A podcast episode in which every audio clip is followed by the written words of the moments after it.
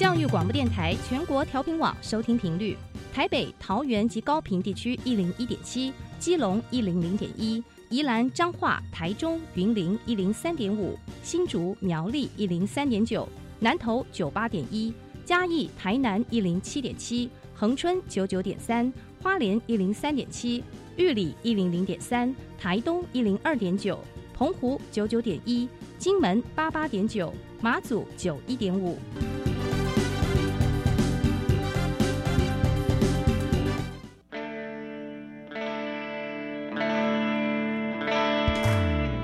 时时有惊喜，生活处处是学习。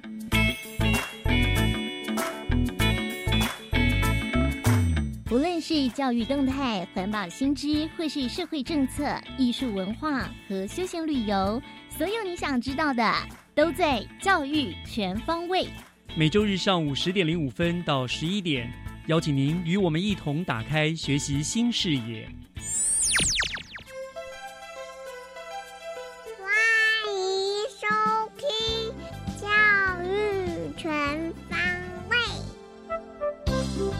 早安，各位亲爱的听众朋友们，欢迎收听一月九号的《教育全方位》，我是岳志忠。《教育全方位》是由新北市政府教育局和教育广播电台所联合制播的节目。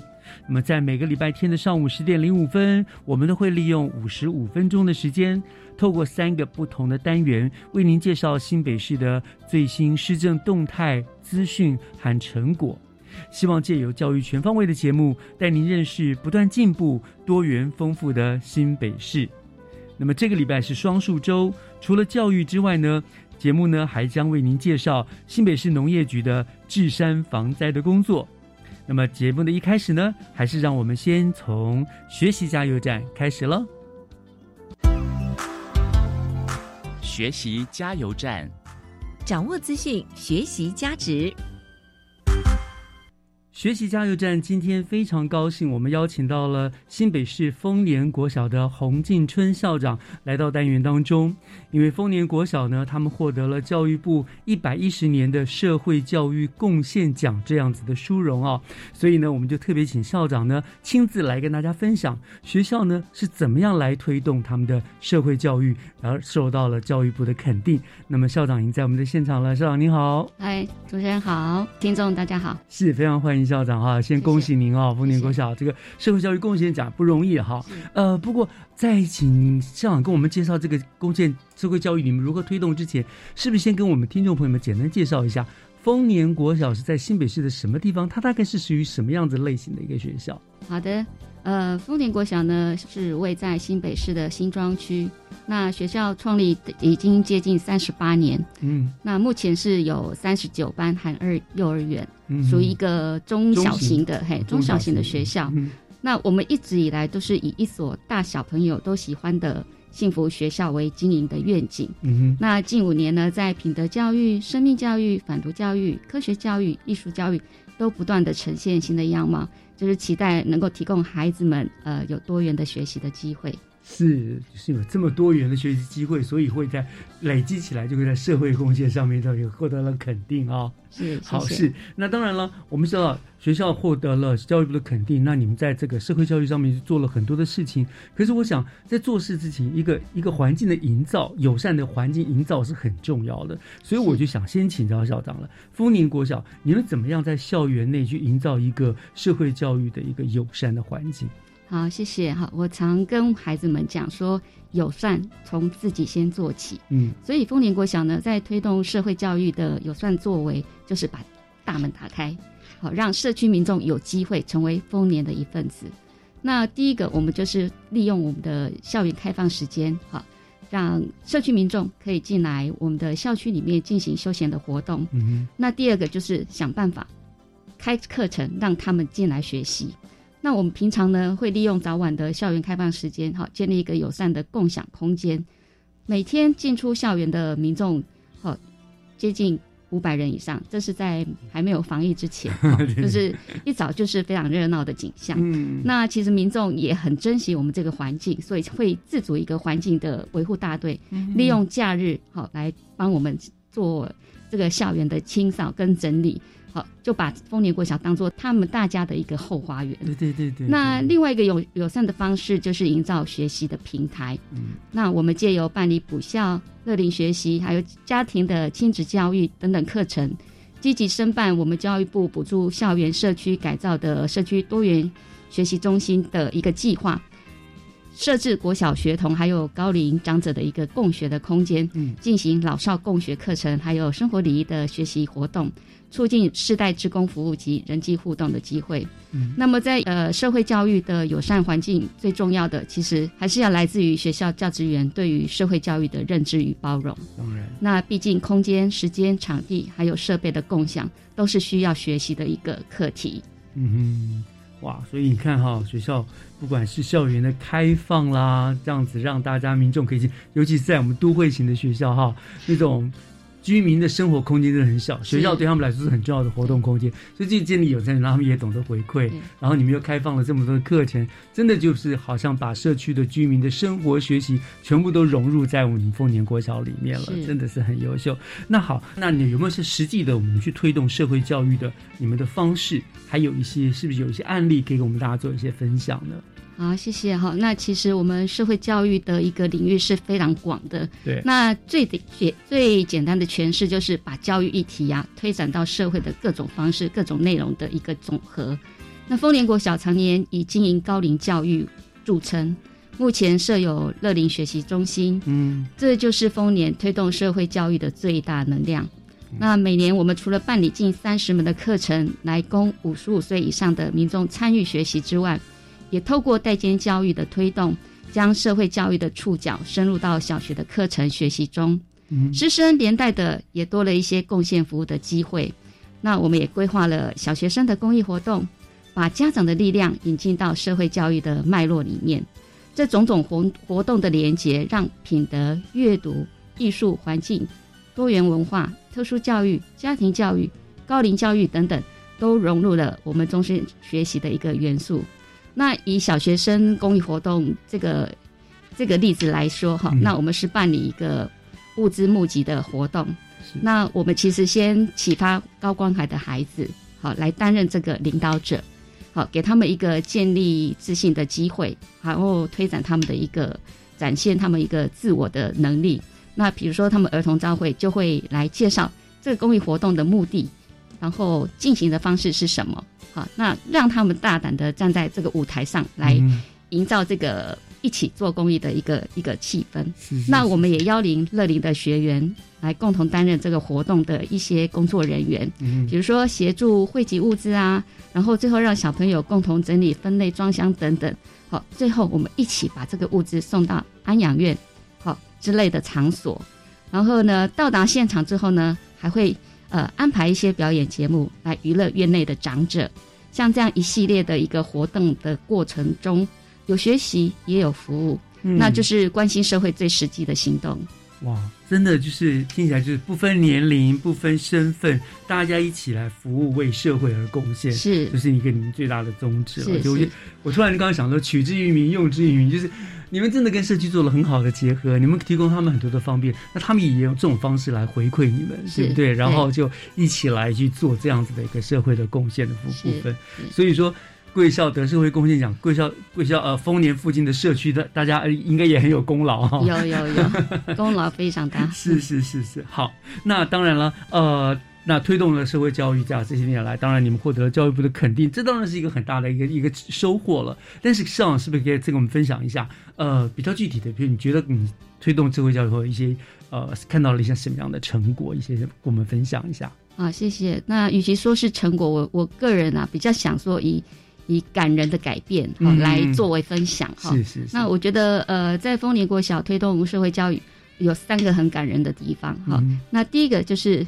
呃，师生们多了一个同理跟接纳的一个情怀。嗯，好，怎么说呢？哦，办理乐龄学习中心以来，我们师生长时间跟乐龄长者在互动中，哦，一开始的生疏到最后的一个自然而然的存在，哈，其实已经涵养了呃这些师生对生命更丰沛的一个感受。没错，没错。那对于高龄化社会的理解也比较能够深刻与同理，所以在学校里面的一个高龄长者的。这个刻板印象或者是意识形态，其实是已经都弱化了，好，就是融融合在一起了。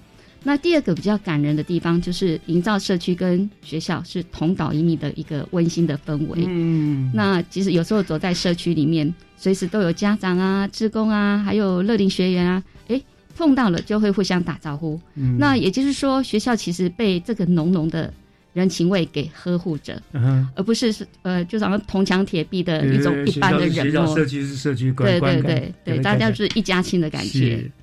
那第三个比较感人，就是老少对话的自然呈现。嗯，你想说，哎，这个代间的一个沟通方式，好，其实是我们呃教育需要去关关心的一个议题。好，那在代间教育的推动下，小朋友呢比想象中更容易，也更愿意接近长者。在互动的过程中，小朋友们呢会努力用他那个不太流利的我我该练练邓给代语或者是客语哈，但很腼腆的跟长者这样讲话。嗯，好，那小那个长者也是很有耐心的去听他们的一个。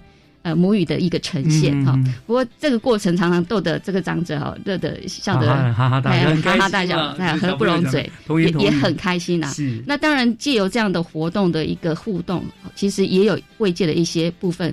就是所谓孤单的一个长者的部分，他们来学校就有这些小孩子好来对来跟他们互动，他们小孙子小孙女陪他们玩，对对对，就有一个陪伴的一个一个关怀的心。对，那我想社会教育最重要的其实就是莫过于如何实践老吾老以及人之老，幼吾幼以及人之幼这个真实的景象了。嗯，那这个目标里面有一辈子都学习不完的道理。好，所以终身学习里面的理想，哈。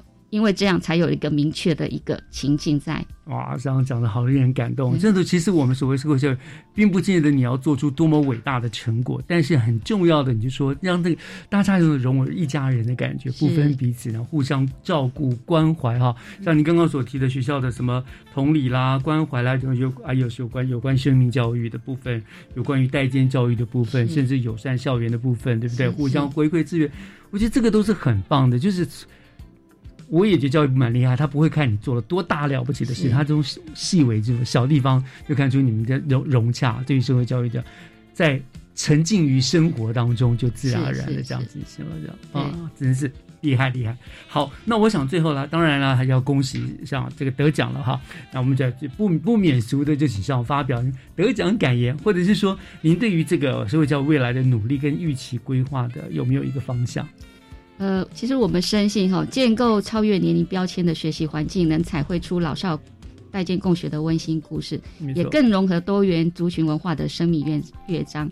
那其实非常感谢我们新北市政府还有教育部看见凤梨国小在推动社会教育的真心真意哈。那未来其实我们也希望借由课程的突破，把更多的一个长者带进学校里面，踏出家里，然后进入学习的体系，让他们的一个。呃，后半段的生活哈，能够更加的充实跟丰丰富，对，活到老学到老，更有活力这样。所以这就是你们未来就是还是希望从呃，在呃乐龄的部分是多下功夫。当然，我们还是会结一公公益活动，是是，因为我觉得这是最好的一个实践。没错没错，好，非常谢谢啊，丰宁国小黄金春校长今天特别来节目中跟我们分享了这个丰宁国小啊获得教育部一百零一年社会教育。呃，一百一十年社会教育贡献奖的喜悦哈，更让我们可以感受到学校对于推动社会教育的用心，还有我觉得最重要的是感受到你们的温度，你们真的是就是很有很很温暖，让人家觉得是呃不是为了刻意的做某件事而做，是。就是非常。温暖的去融入了这样的工作，非常的感谢，谢谢校长今天跟我们的分享，我们也再一次恭喜呃丰宁国小，谢谢校长，好，谢谢，希望大家都是终身学习的一个好的学习者，对，活到老学到老，谢谢校长，谢谢大家。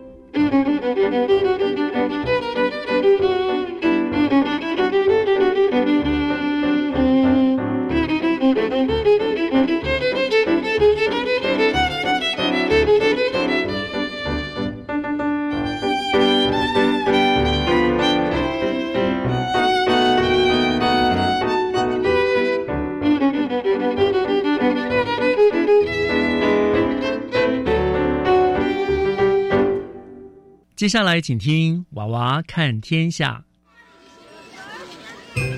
听小朋友分享校园里的事。欢迎收听娃娃看天下。全国空中的听众，大家早安！欢迎收听教育广播电台与新北市五华国小共同制作的《娃娃看天下》。我是五华国小叶婷瑜，我是五华国小林永贤。大家早安！就让我们在空中跟大家谈谈五华国校最近的新鲜事吧。永贤啊，听三级警戒结束后，大家终于回到学校上课了，你应该很开心吧？是啊，放了史上最长的暑假，整整一百零六天呐，在家里都快闷坏了。整天就是 Meet、Google Classroom，不然就是上不完的线上学习，我都成为了三 C 宝宝了。可以回到学校上课，大家都开心的不得了，期待上我们最喜欢的那一堂课。哪一堂课啊？让你停课期间念念不忘？嘿嘿，当然是下课。你别挨骂了，停课停不够吗？一回学校就想着下课。不是啊，停课在家足不出户，同学都变成荧幕里的二 D 影像，多无趣啊！现在开学了，可以和同学在阳光下俯冲溜滑梯，摇起荡秋千，攀爬平衡木，哇，光是想象的就让人笑得合不拢嘴啊！哈哈，不好意思啦，让你失望了。依据教育部防疫指引，九月份禁止使用校园游乐器材，你呢，乖乖上课就好了。天哪，少了游戏器材，我的下课还有什么意义？干脆让我继续在家停课不停学好了。喂，还想停课不停学啊？你没闷坏吗？我每天盯着三 C 荧幕，近视度数都加深了。哈哈，每天用三 C，近视陪伴你。是啊，学校一直提醒我们，每天要在户外活动至少一百二十分钟，充分让阳光照射。这样可以增加眼睛多巴胺的分泌，有效延缓眼轴增长，就可以预防近视喽。每天户外活动一百二十分钟，又不让我在阳光下攀爬溜滑梯，那我更换学习植物，站在校园中央一动也不动，认真写光合作用算了。嘿嘿，这建议不错哦，你就每节下课进行光合作用，顺便涂一些氧气，净化校园空气。喂，我不是植物好吗？谁要星光合作用啊？没关系，即使不能玩游戏，才想要下课趣味的晒太阳，新北市五华国小有法宝哦，说来听听吧。就是到校园户外做植物生态探索啊，看看植物身上挂着的解说板，一边户外活动保护眼睛，一边认识植物生态，一举两得，一鱼两吃，一石二鸟。我还一箭双雕嘞！我才不要去看什么植物解说版，无聊死了。你怎么这么说？植物解说牌知识丰富啊，都是一大堆一辈子用不到的死知识。植物解说牌有 QR code 扫描码，可以延伸阅读啊，连接到另一个一堆文字的无聊生态知识网站。植物解说牌会教导我们。教导我们：黄金露花常绿灌木，高达五尺，叶片卵状，都是这些死知识。天哪，你不要念经了，我头好痛。所以啊，谁要去户外阅读植物解说牌啊？唉，这你就不知道了。五华国小有个专门进行环境教育导览解说服务的科学生态服务社团，他们利用停课期间，努力进行文学生态创作。把全校的植物解说牌全部都更换喽，整个校园变成趣味的文学生态影音寻宝廊道，有那么厉害，能吸引我去户外晒太阳？你说说，文学是什么意思？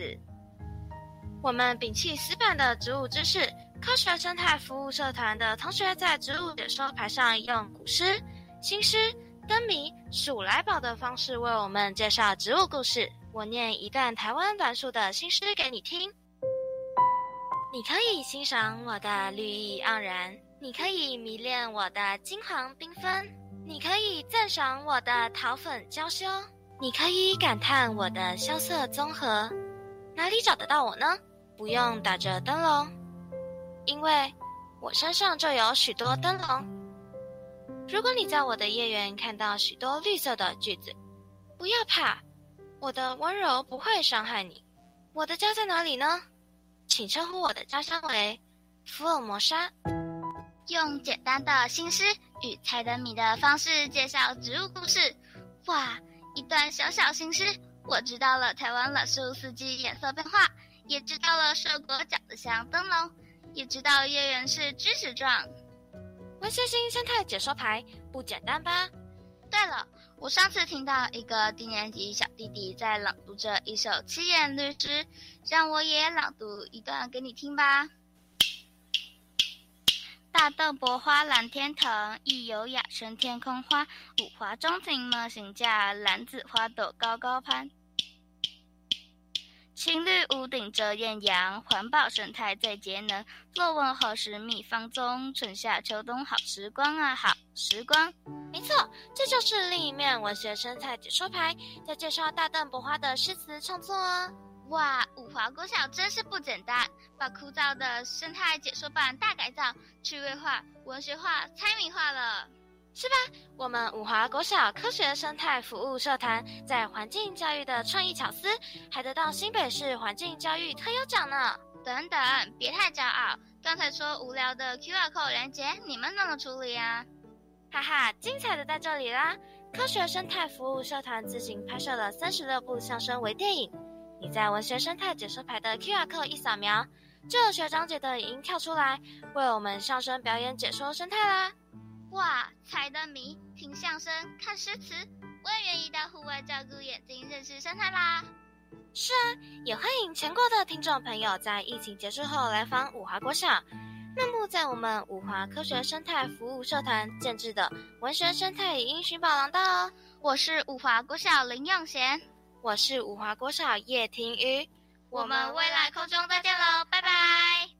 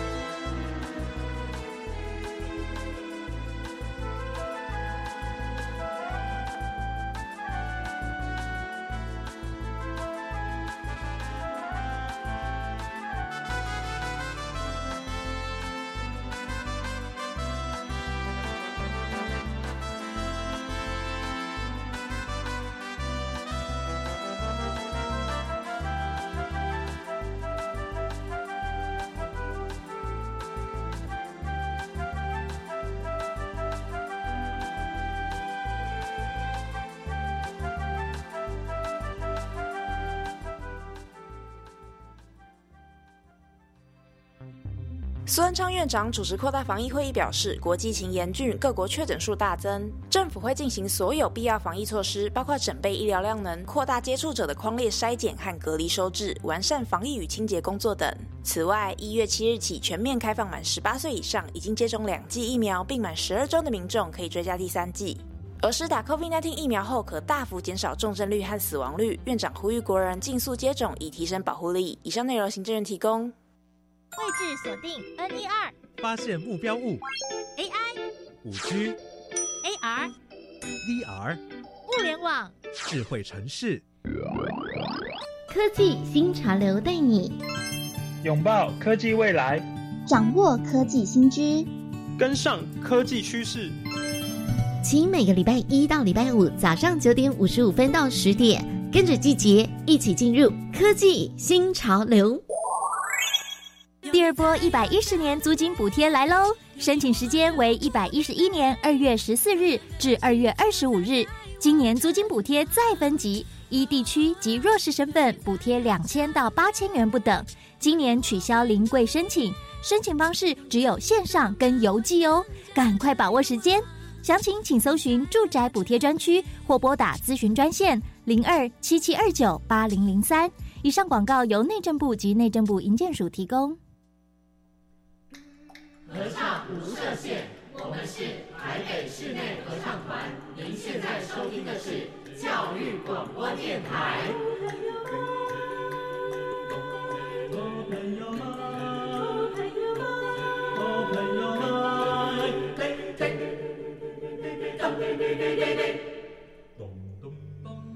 就爱教育电台。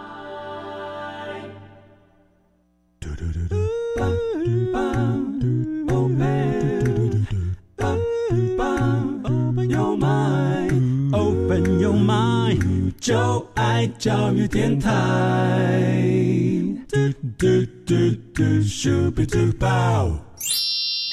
打开您的幸福生活新视野，请听学习城市万花筒。您正在收听的节目是教育广播电台《教育全方位》节目，我是岳志忠。节目的后半段又来到了学习城市万花筒的单元。那么今天呢，我们要连线新北市政府农业局。可是呢，我们今天跟农业局联络，不是要介绍农渔产品或者是动植物的保育啊。那今天我们连线的呢是新北市农业局这个农工科的金雷科长。我们要请科长来跟大家分享的主题叫做新北市农业局。治山防灾就是那个治理山坡啊，那种治山防灾有一套这个主题哈。那我们就来听听新北市对于治山防灾到底有什么作为。那么呃，金科长已经在我们的线上了，科长您好。是主持人您好，各位听众大家好，我是新北市政府农业局农业工程科的科长金雷，大家好。科长好，谢谢你接受我们的访问啊。是，呃，我想之前我访问过好多次农业局，不过都是在这些农渔产品啊之类的哈。是，您那个题目就比较特别一点哈，就属于治山防灾哈。所以我想就直接请科长跟听众朋友们解释一下好了。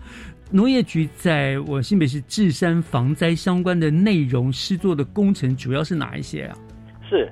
啊，主持人，我这边跟跟主持人还有各位听众说明哈，我们主要整治的范围是在新北市的山区啦。那在整治的范围大概分为溪流还有农路两个部分。那在溪流的部分，我们主要是针对于山区的溪流的护岸或是损坏的河床河床来做维护的改善。因为护岸如果损坏的话，会造可能会造成农民的土地流失，也有可能造成户外上面的道路的安全的部分。嗯，那在农路的部分。哦，因为农路除了是许多山区民众农作物要来进行运输买卖的使用，同时呢，它也提供呃村里间的民众的联络，或是民众进行休闲活动的时候，例如说登山或是户外旅游赏景的这个使用。所以呢，我们定期巡查或是里长通报有损坏的情形的时候，我们就会来进行修复改善，还有维护人车的通行安全。哦，所以这是你们的工作范围，听起来就是你知道我们所俗话说的时候，所谓产业道路是都都是你们要负责维护维修的，没错没错，对对对对。哦，OK，好，所以叫做治山防灾，就针对山区的这些道路跟溪流，并不是一般的马路那些道路跟你们无关嘛，哈。对对，主要是在山区的部分。山区的嘛，好。那在山区，刚刚你讲的两个部分，一个是溪流，部分，一个是农路的部分嘛，哈。对。那至于这个在溪流护岸的改善的部分，哈，你们用什么有什么特别的方法吗？就就是万一它破损了，或者是你们平常是怎么样去整修，怎么样维护？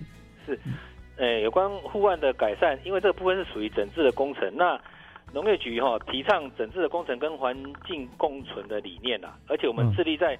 工程需要来友善环境，所以农业局也已经推动了生态蓝带的治理的这个理念有很多年了。那什么叫蓝带呢？蓝带大概就是指水体啊，哦，举凡说河川、溪流、湖泊、海岸这个水系都是包含在蓝带的这个定义里面。嗯，那我们首先会导入四个设计原则，哪四个设计原则？大概就是回避、缩小、还有减轻以及补偿。哦，这这个这四个是设计的原则。然后我们把维护生态作为一个基础，再加入生态的调查，还有富裕的规划。嗯，例如我们就会设计用人工的鱼礁，或是多孔隙的砌石护岸来提供水栖的生物有栖息的空间。哦，举个例子，像我们在双溪牡丹溪的五分桥上游，我们有做一个灾害的防治工程。是，那我们除了就地取材，并且将设施低矮化的，呃的来做一个规划设计。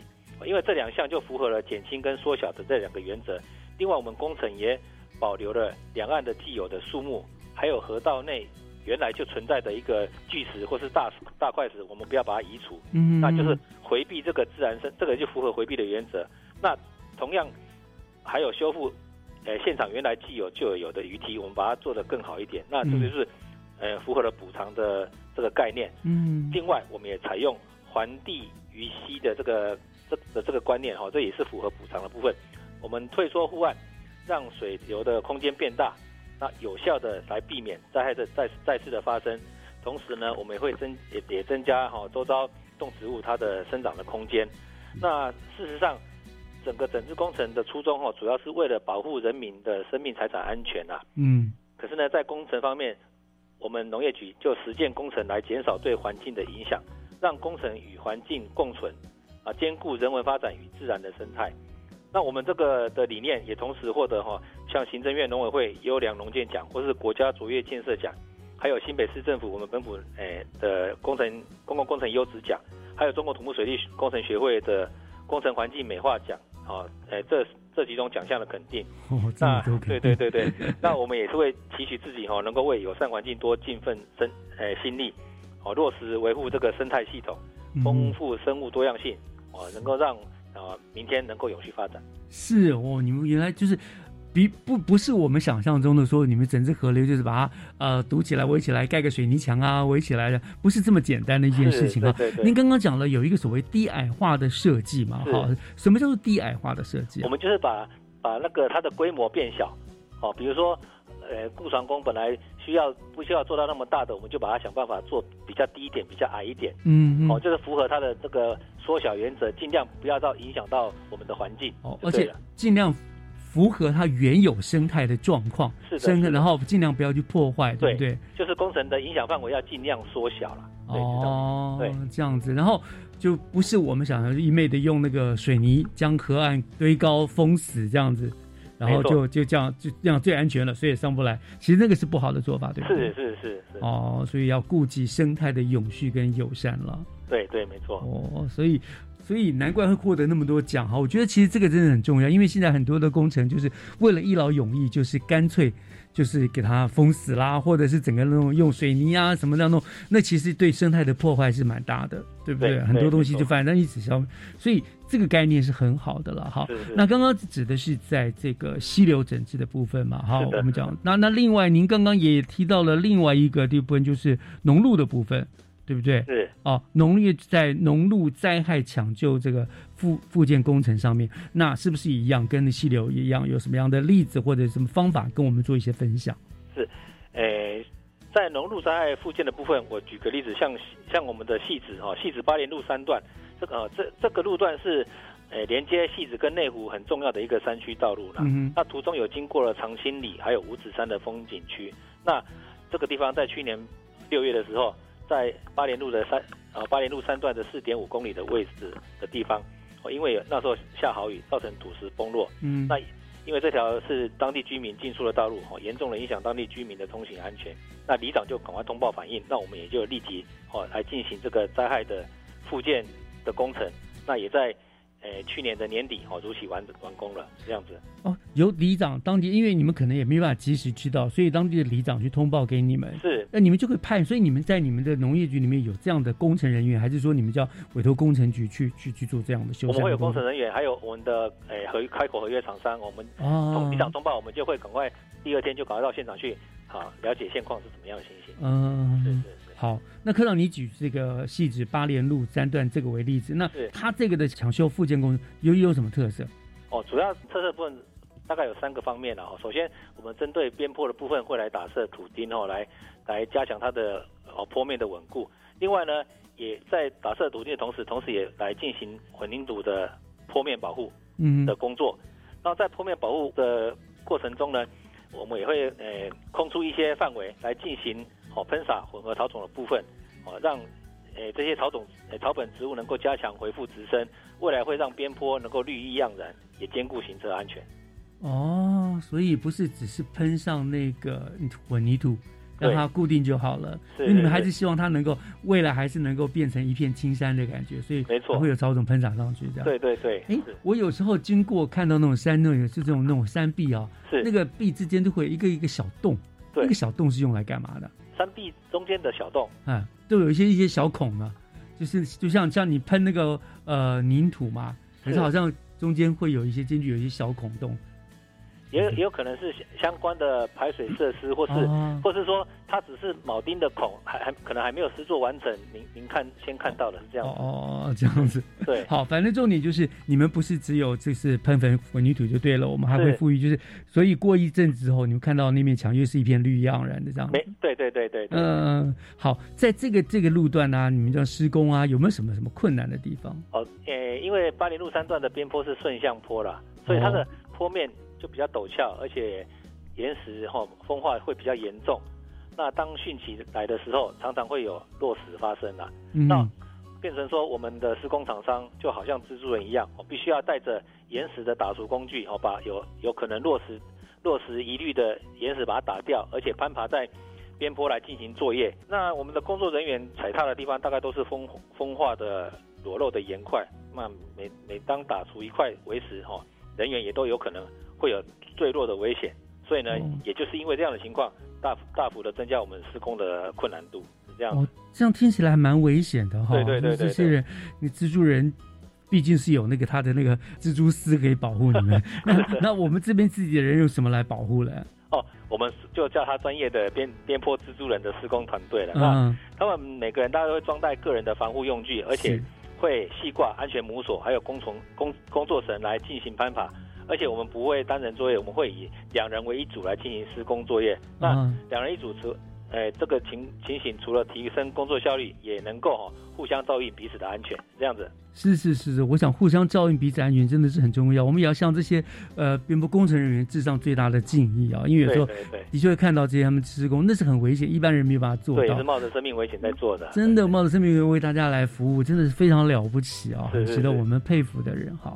嗯，好，所以看来农业局的工作也是蛮辛苦。你们真的不是只有呃去养养鱼啊、种种树啊、种种茶啊，还有很多相当辛苦的部分了哈。是。好，聊到这个地方，科长，那我们稍微休息一下，好，我们听一段音乐，回过头来呢，我们再来看看，因为我听说你们不只照顾到人，你们其实对小动物也很照顾到嘛，对不对？是。好，我们回头来再聊这个部分，好吗？好，好，我们稍后回来。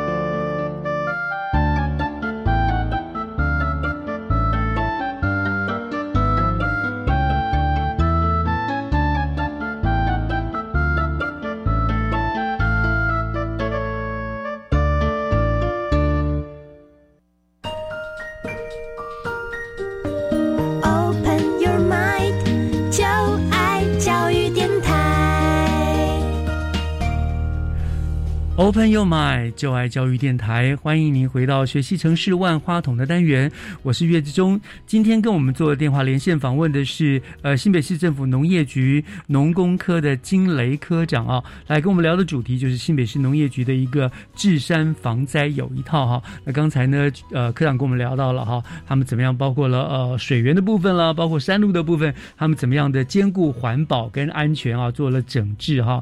那其实刚才呢，科长。跟我们聊的都是对于基于对人的安全嘛，对不对？好，对，你们在农业办理农路的改善啦，呃，除维护了人车通行的安全之外，其实还有一个很重要，就是你们还特别会照顾山区的小动物，什么蛇啦、青蛙呀，什么等等等等，对不对？好像还顾到了这个部分。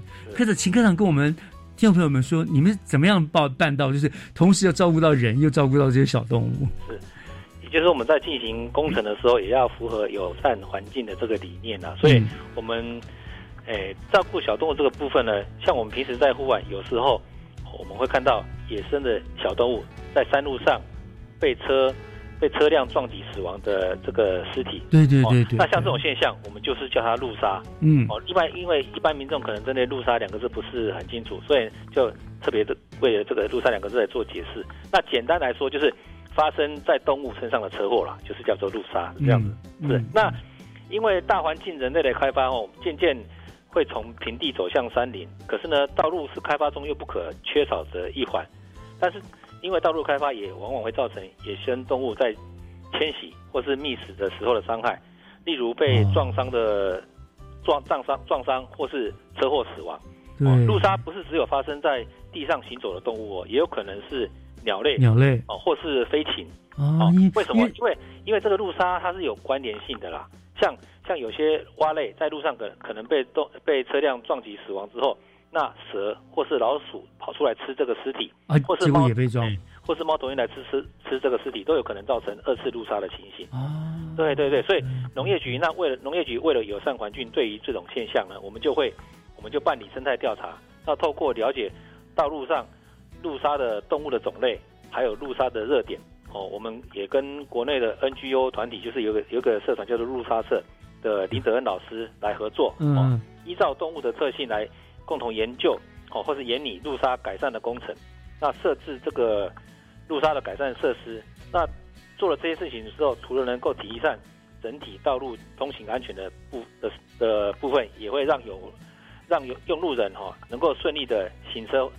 行车，同时也建构生态友善的道路，这样子。是因为毕竟这些道路是我们人类后来才辟出来的，它原先可能就是这些生物们必经之地，对不对？对。它并不会了解说，它并不像我们人说，哦，这里有一条马路了，我不能过。它的自然天性就导致它，它就必须往这边过。那所以就造成很多憾事。那我们看到国外也有很多，就是会某一段时间就不准车子通过，对，或者立告示牌啊怎么样，让很多什么螃蟹啊什么过马路这样子。对对对对对。所以我们好像比较没有这样子做，所以你们就必须去做一些。道路的改善，对不对？对对对，对不对？好，那那那你那我们就来聊吧。那你说这个做了路杀的改善设施嘛？哈，那也举例帮我们说明一下。譬如说，你们做了什么？像目前路杀的设施，我们目前跟 NGO 团体合作，哈，先调查出来的路杀热点大概是在土城成天路的桐花公园附近，嗯，哦，常常有发生路杀的四处地点。好，四处地点，那所以我们这些针对这四个地点，哦，先因地制宜来设置不同形式的路杀的设施来供动物使用。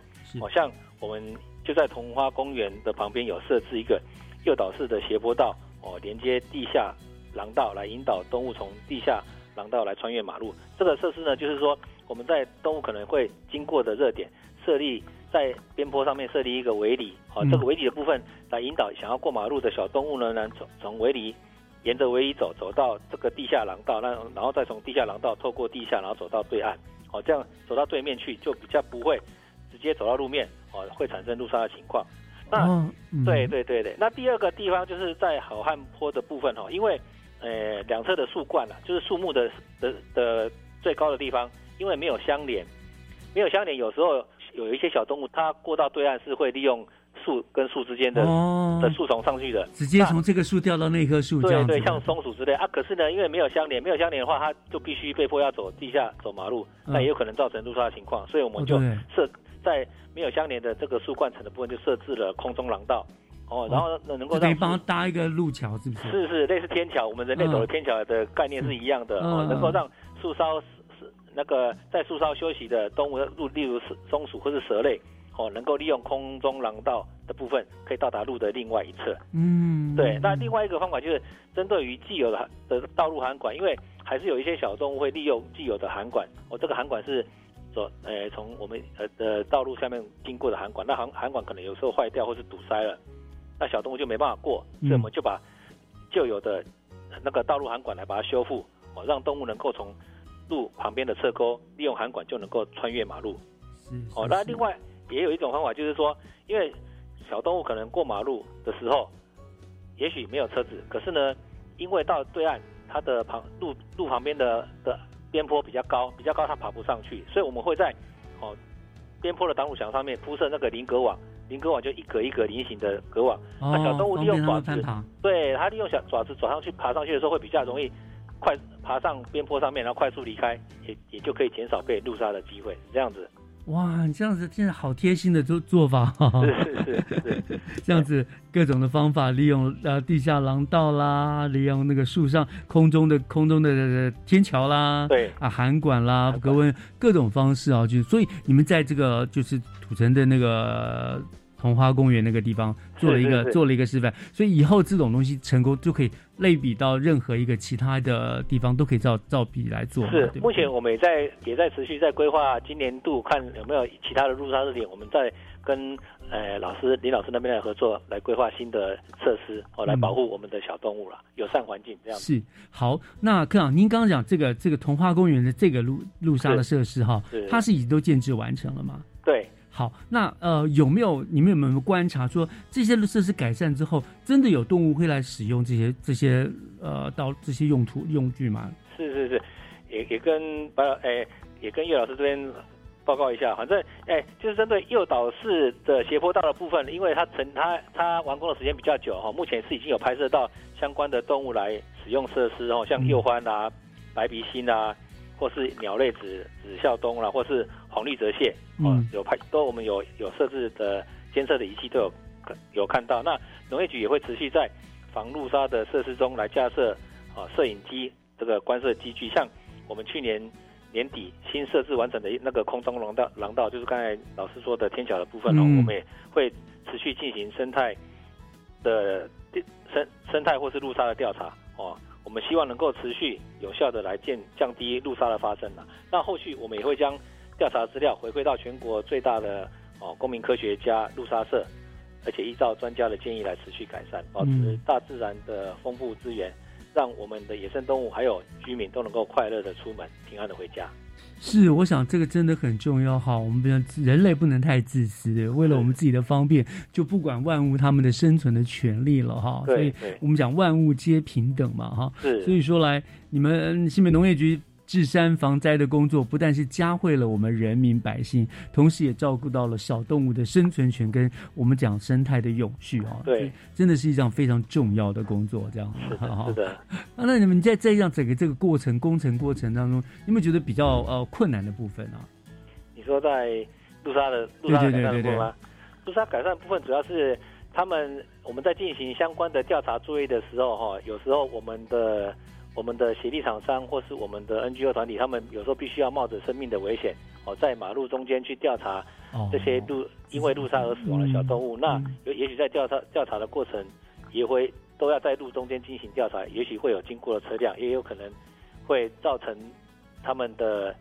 他们人身的安全呐，那这个部分呐，对，嗯嗯哦，对，这个的确是，不过还好了，台湾没有大野兽了，他们至少不用担心调查时候碰到什么野兽猛兽这样啊。是是是是是。不，我觉得这也要提醒我们用路人了，就是你们会不会在那个道路上面，譬如说有动物要经过的地方设置，我看很多国外不会设置告示牌吗？这里有什么什么迷路出入，请请小心驾驶之类。是。你们也会设立这样类似这种告示牌？对，也会有设计，就是这些这些告示牌，或者说可以设置设计其他一。一些部分使呃人的行车速度能够变缓的一些装置，比如说在路面设计设一些突突出的路面，那也许民众开车经过那边的话，就会自动把速度减下来。这样是，我想这个也是很重要啦，就是公家你们尽力的做好了各种的设施，但是更重要的是我们自己用路人哦，我们自己也要遵守一些规定，就是譬如说你看到了这样子的一个警告的标志，你就特别留意一下，对不对？车子放慢一点，不急那一时，那看到了动物就稍微让一下，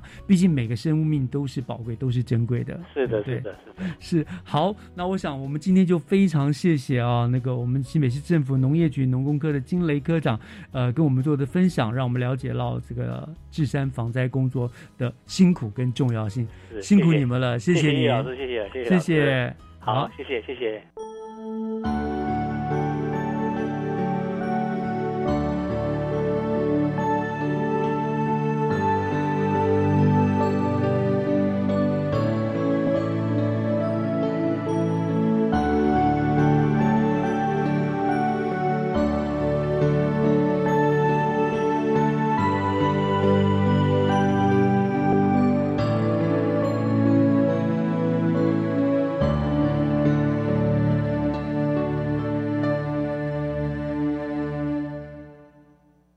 节目又到了尾声了，感谢您收听今天的教育全方位，我是岳志忠，祝大家午安，我们下个礼拜天空中再会，拜拜。